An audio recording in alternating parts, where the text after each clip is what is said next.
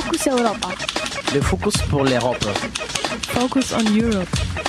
Marcos Europa. Focus Europa. Europa en Focuso. Focus Europa. Fokus Europa. Nachrichten und Themen aus Europa auf Radio Dreieckland.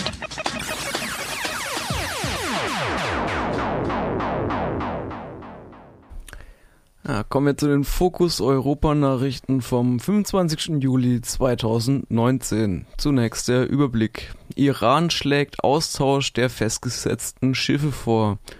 Puerto Ricos Gouverneur tritt zurück.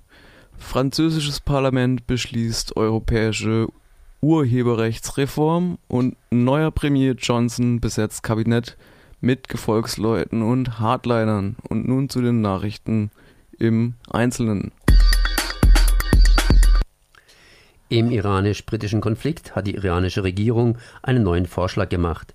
Präsident Hassan Rouhani schlug vor, die beiden äh, von den jeweiligen Armeen festgesetzten Schiffe gegeneinander auszutauschen. Genauere Überlegungen, wann und wie ein Austausch ablaufen könnte, gibt es allerdings noch nicht. Die deutschen Räder schlagen hingegen eine Klärung des Falls vor dem Seegerichtshof in Hamburg vor. Vor Gibraltar und in der Straße von Hormuz werden derzeit zwei Tanker unter britischer bzw. iranischer Flagge sowie deren Besatzungen festgehalten. Den Auftakt gab der Stopp des iranischen Schiffes durch die britische Armee. Laut Auskunft der britischen Regierung soll der Tanker Erdöl nach Syrien transportiert haben und damit gegen EU-Sanktionen verstoßen. Iranische Kräfte stoppten daraufhin vergangenen Freitag ein unter britischer Flagge fahrendes Schiff in der Straße von Hormuz, die an die, an die iranische Küste grenzt.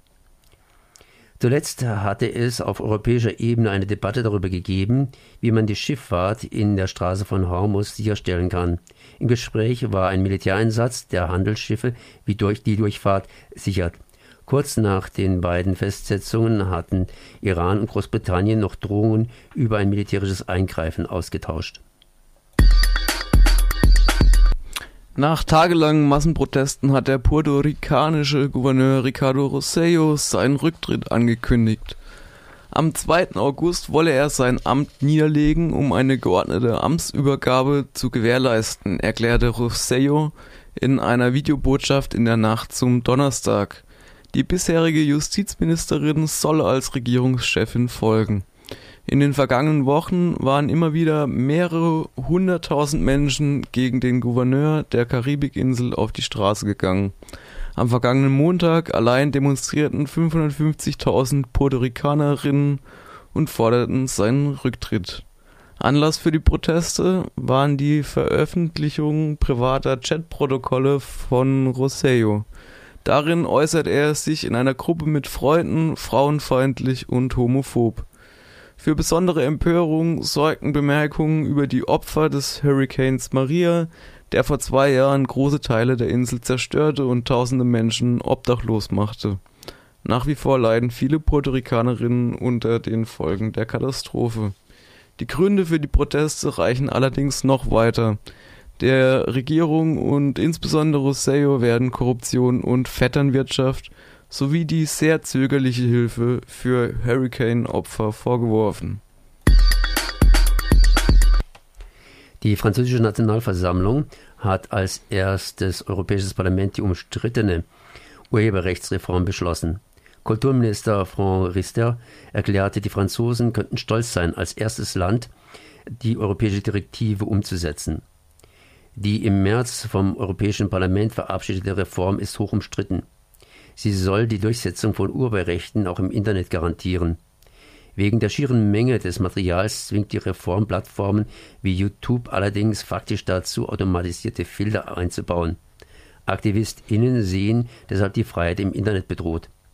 Nach dem Beschluss des Europaparlaments im März müssen die europäischen Staaten, die EU-Staaten, die Direktive nun in nationales Recht umsetzen. Erst dann kann die Reform in Kraft treten. Obwohl der Prozess in Frankreich nun schnell, schnell ging, wird er voraussichtlich auch wegen des, der Proteste in vielen Staaten deutlich länger dauern. Der neue britische Premierminister Boris Johnson hat große Teile des Kabinetts ausgetauscht und äh, alte Unterstützerinnen und Brexit-Hardliner in die Regierung geholt. Johnson sendete damit ein anderes Signal an die EU und Brexit-Gegnerinnen als zuvor noch May. Die scheidende Premierministerin hatte noch versucht, mit einem möglichst ausgeglichenen Kabinett zu regieren. Insbesondere Johnsons parteiinterner Konkurrent um den Vorsitz Jeremy Hunt gehört nun nicht mehr der Regierung an. Der Außenminister wird durch den Brexit-Hardliner Dominic Raab ersetzt. Zudem holte Johnson den Strategen der Vote Leave-Kampagne Dominic Cummings in sein engstes Beraterinnen-Team. Cummings ist wegen der auf Lügen und rassistischen Parolen aufgebauten Kampagne für den Austritt aus der EU hoch umstritten. Ja, das waren die Fokus Europa Nachrichten für heute, den 25.07.2019.